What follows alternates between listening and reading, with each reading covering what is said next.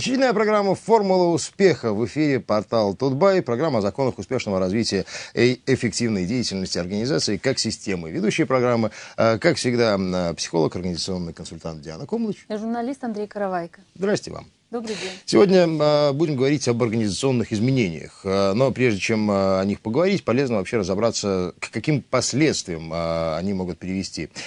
Динамикам в системе организации мы посвятим сегодняшнюю программу и продолжим э, ее, э, эту же тему рассматривать через неделю на следующей программе. Ну и э, для начала, конечно же, разберемся, собственно, с темой, то есть с самим понятием динамики. Что это такое?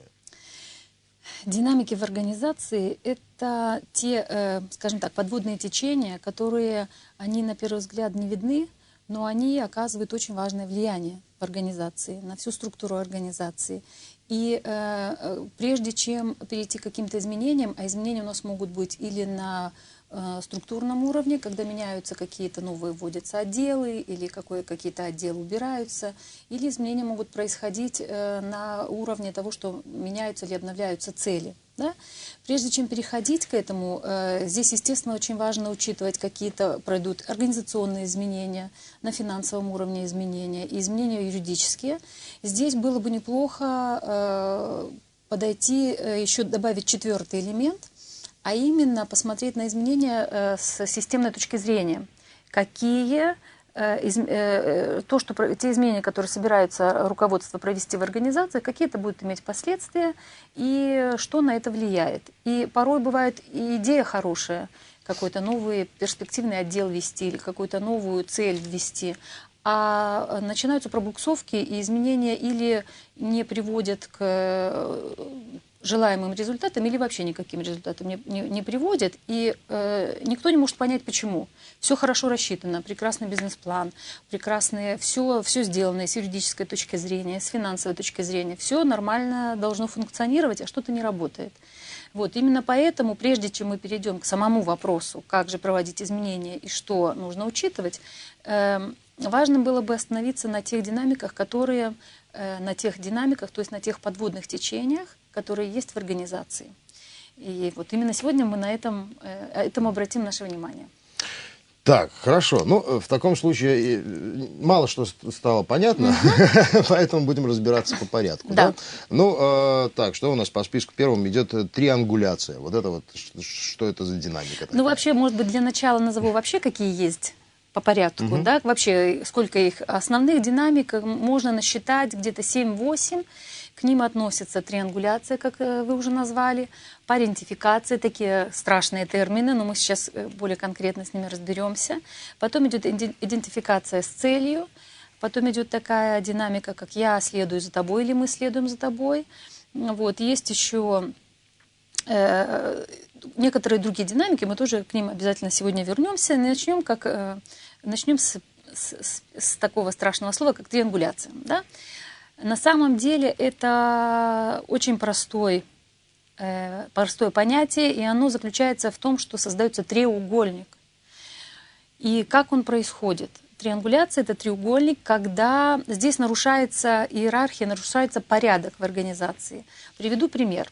Например, на более высшем уровне возникает какая-то конфликтная ситуация или какой-то спор, и начальник начинает обращаться к какому-то из своих сотрудников – Э, как бы говоря ему, порекомендуйте, что же мне делать, вот у нас такая ситуация, вот э, как и что здесь разобраться.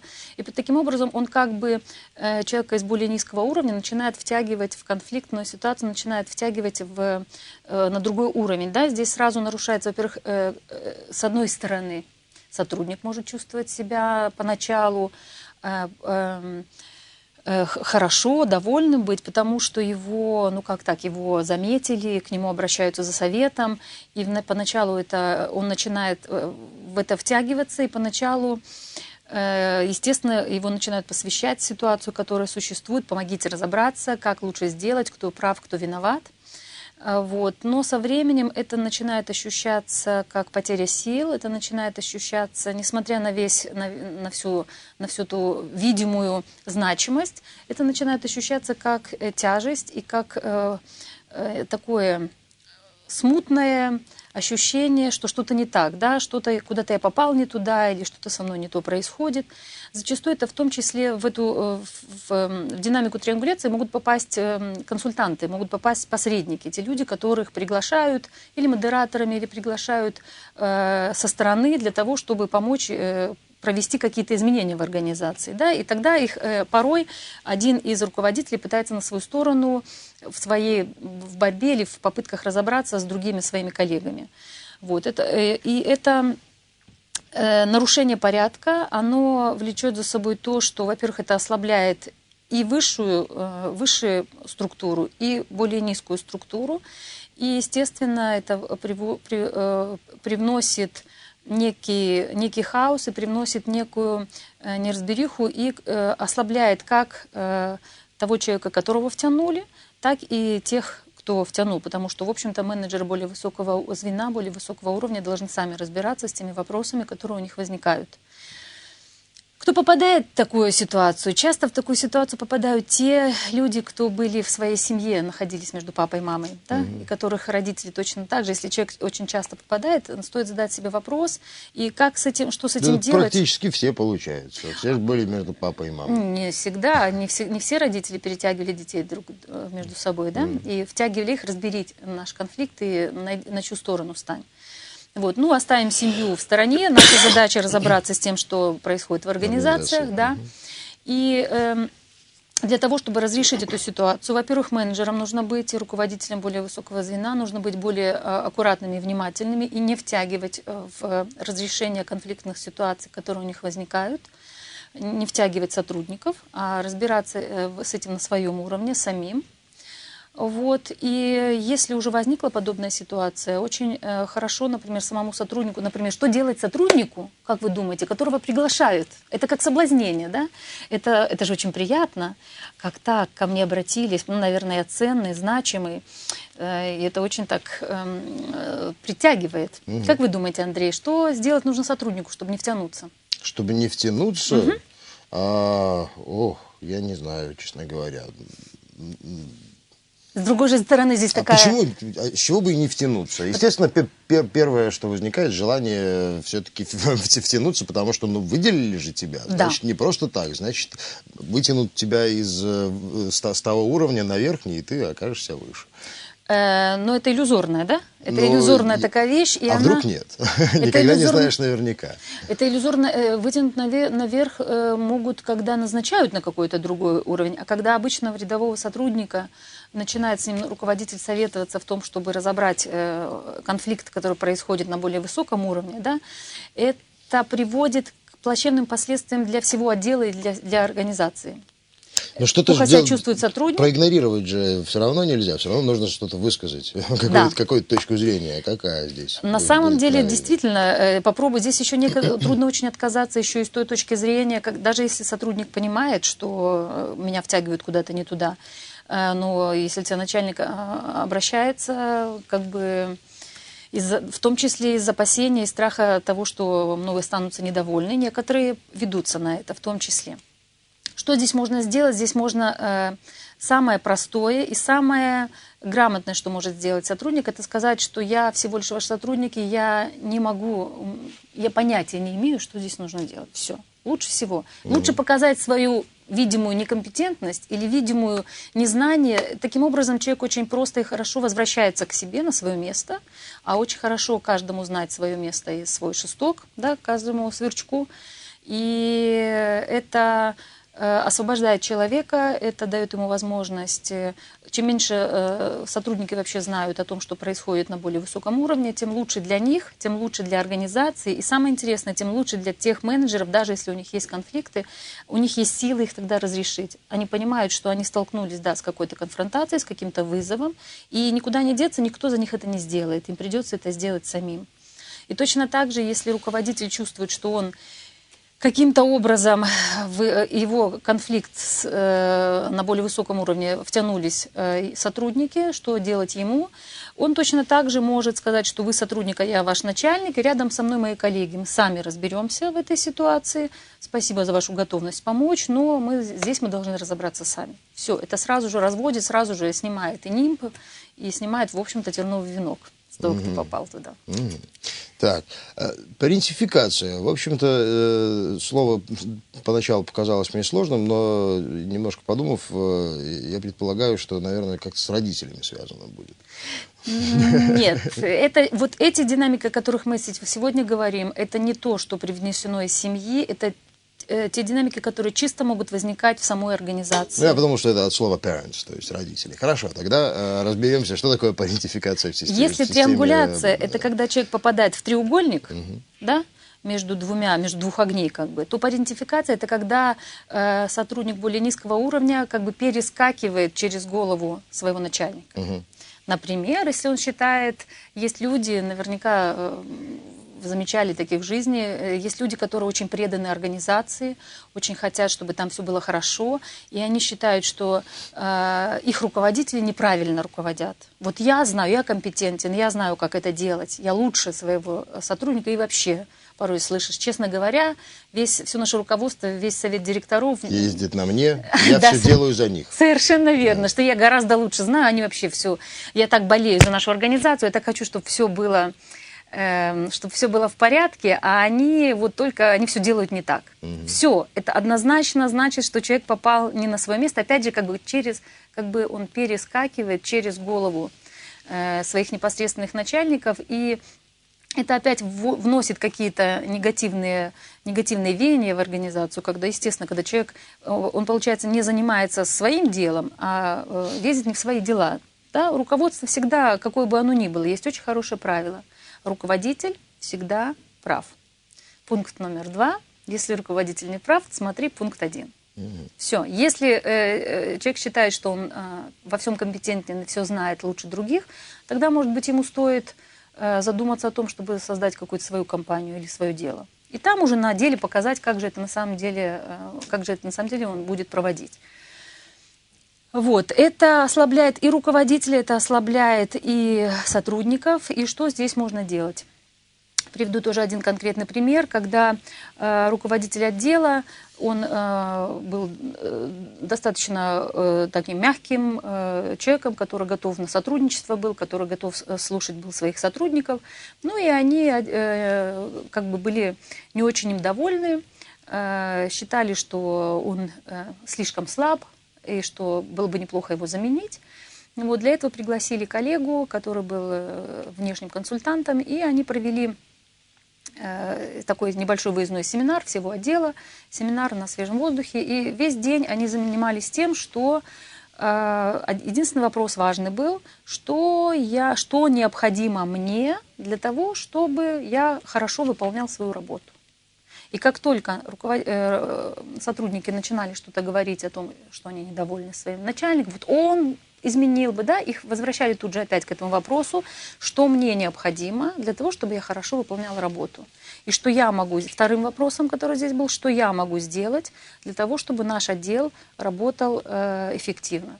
И тогда, с одной стороны, у каждого была возможность высказаться, но высказаться со своей позиции, со своего места. И потом руководитель а, а, откровенно и спокойно с каждым обсуждал, что он принимает, какие предложения, какие не принимает.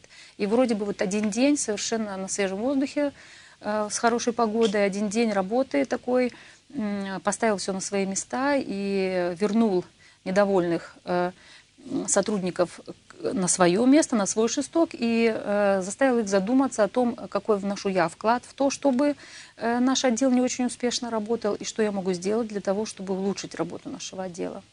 Угу. Идентификация с целью. Что это за динамика? Идентификация с целью это, эм, опять же, э, те люди, которые э, часто это бывают, э, например, руководители отделов каких-то или руководители каких-то проектов, которые настолько с идентификация с целью, то есть слияние с целью, которые эм, не рассматривают цель как а, отдельно существующую, как то, к чему они должны вести свой отдел, а настолько втягиваются в эту цель, что уже не цель начинает им служить, а они становятся как бы рабами этой цели. И им всегда, э, какие здесь признаки есть, этим людям всегда всего недостаточно. Э, там, где можно уже было остановиться, им кажется, что нужно еще лучше сделать, нужно еще, нужно еще такие перфекционисты. Угу. И уже и они, что происходит? Они теряют контакт со, своим, со своими сотрудниками, они не видят реальности и становятся как бы рабами этой цели. Начинают себя опять же плохо чувствовать, у них теряется, теряются силы, и нету, и ходят как бы по замкнутому кругу постоянно. Вот, и здесь очень полезно оглянуться вокруг, посмотреть, что да, есть цели, тем более часто это бывают те, идентифицируются с целью сотрудники организации. Э, то есть это цель чужая, это цель этой организации, а не их собственная. А часто, порой человек так, э, так сильно с ней сливается и соединяется, что он ее воспринимает как э, нечто глобальное, как цель, цель его жизни. жизни. Совершенно да. верно, цель своей жизни. И здесь полезно такому человеку вспомнить о том, что Кроме, э, кроме э, этой цели есть еще много всего другого интересного в жизни, опять же, обернуться, посмотреть на своих коллег, на своих сотрудников. Это бывает не только руководители отдела, бывают и сотрудники порой в отделе, которые так сильно с целью идентифицируются, что э, просто рвутся на работе, да, чтобы ее достичь. И считают, что только они могут ее достичь, больше никто. Вот, остановиться, оглянуться вокруг, посмотреть, что ты не один, и посмотреть, что у тебя есть какой-то свой круг обязанностей, есть какой-то свой круг э, дел, которые ты можешь сделать для того, чтобы эта цель реализовалась, но это не ты, разделение как бы, такое разделение картинки. Я отдельная, цель отдельная. И тогда цель э, становится более э, достижимой, более сильной, и тогда э, для остальных сотрудников тоже гораздо проще вносить свой вклад для того, чтобы она достигалась. И это вносит больше, более здоровая становится атмосфера для достижения этой цели. И поэтому здесь, если человек, э, мы уже назвали как бы основные такие триангуляция, паритификация, идентификация с целью, и какие бы прекрасные изменения не пытались э, руководители внести в организацию, если эти динамики прослеживаются, если они есть и на них никто не обращает внимания, то самые лучшие изменения будут, будут похоронены могут быть похоронены. То есть сначала нужно разобраться, нет ли вот этих вот динамик. Было бы неплохо, да, было бы неплохо обращать на это внимание и учитывать это. Mm. Так, ну а как бороться с этими динамиками, мы, я, я так понимаю, будем уже позже. Бороться мы с ними не надо бороться, на них нужно, ну, мы немного а, обращаем внимание, на, например, что делать, mm-hmm. когда триангуляция появляется, что делать, да, mm-hmm. возвращать сотрудника на свое место, руководителя на свое место, в идентификации то же самое. Вот, и идентификация с целью тоже разделять нужно. Так, смотреть на то, что не видят другие. Это такая динамика, которая, например, опять же, приведу лучше всего, это можно продемонстрировать на примере. Например, э, молодой человек э, э, много работал с подростками трудными и создает общественную организацию «Центр помощи трудным подросткам». И сначала она прекрасно работает, он становится уже старше, возглавляет ее, и потом со временем, проходит какое-то время, и он начинает замечать, что ему уже тяготить его начинает эта должность. И когда разговариваешь с его сотрудниками, э, порой возникает такая ситуация какого-то опасения, какого-то они опасаются. Когда начинаешь спрашивать конкретно, чего опасаются, они сами не могут определить. И в ходе работы оказалось, что когда он, э, к нему пришли подростки, тех, которых осуждали на улице, тех, э, кто уходил на улицу, у которых были трудные э, ситуации в семье. И э, очень часто такие вот, скажем так, борцы за справедливость, они идут наперекор, делают доброе дело, но они идут наперекор эм, каким-то государственным органам, тех, кто осуждает, да, например, там, отделу по как это у нас называется, работе с несовершеннолетними, и они э, создают что-то альтернативное, но в то же самое время отворачиваются от чего-то, что работает в этом же русле, ну, как бы отсекают что-то, и, э, что, существует, э, что существует в жизни. И тогда очень часто сотрудники, которые есть в организации, они берут это на себя и начинают себя чувствовать так. Например, в этой организации сотрудники больше всего боялись, что их будут осуждать. Да, и как раз, э, когда, опять же, в ходе работы прояснилось, выяснилось, что когда удалось всем им вместе посмотреть, да, мы делаем, э, мы работаем по-другому, но мы делаем одно общее дело, и вы по-своему, а, а мы по-своему пытаемся помочь этим подросткам, тогда э, стало гораздо легче работать самой организации, и там как бы атмосфера стала гораздо более свободной. Угу. Так, а попытки решить то, что не было решено на другом уровне. Мы будем так уже покороче, потому что немного да. времени. Хорошо коротко основные моменты. Когда происходит подобная динамика, это, например, в каком-то отделе, в обычном отделе э, постоянные конфликты возникают, и непонятно, что происходит. И э, его не знают уже, что делать руководство. Вроде бы и решается какой-то конфликт, через какое-то время он опять начинает возникать. И люди новые приходят. Э, все равно какая-то постоянная такая точка раздражения в организации. И когда эм, э, на, э, на это поставили э, такой замечательный метод организационных расстановок, который позволяет э, прояснить эти динамики. Потому что, это, как я уже сказала, они как бы подводные течения, и их не видно э, глазом, невооруженным, невооруженным глазом. Да. Кажется, что какой-то обычный конфликт, начинаешь с ним работать, а он не уходит. Да, и расстановка показала, когда расставили сотрудников этого отдела и расставили потом совет директоров. Оказалось, что ситуация абсолютно была зеркальная, абсолютно отражала.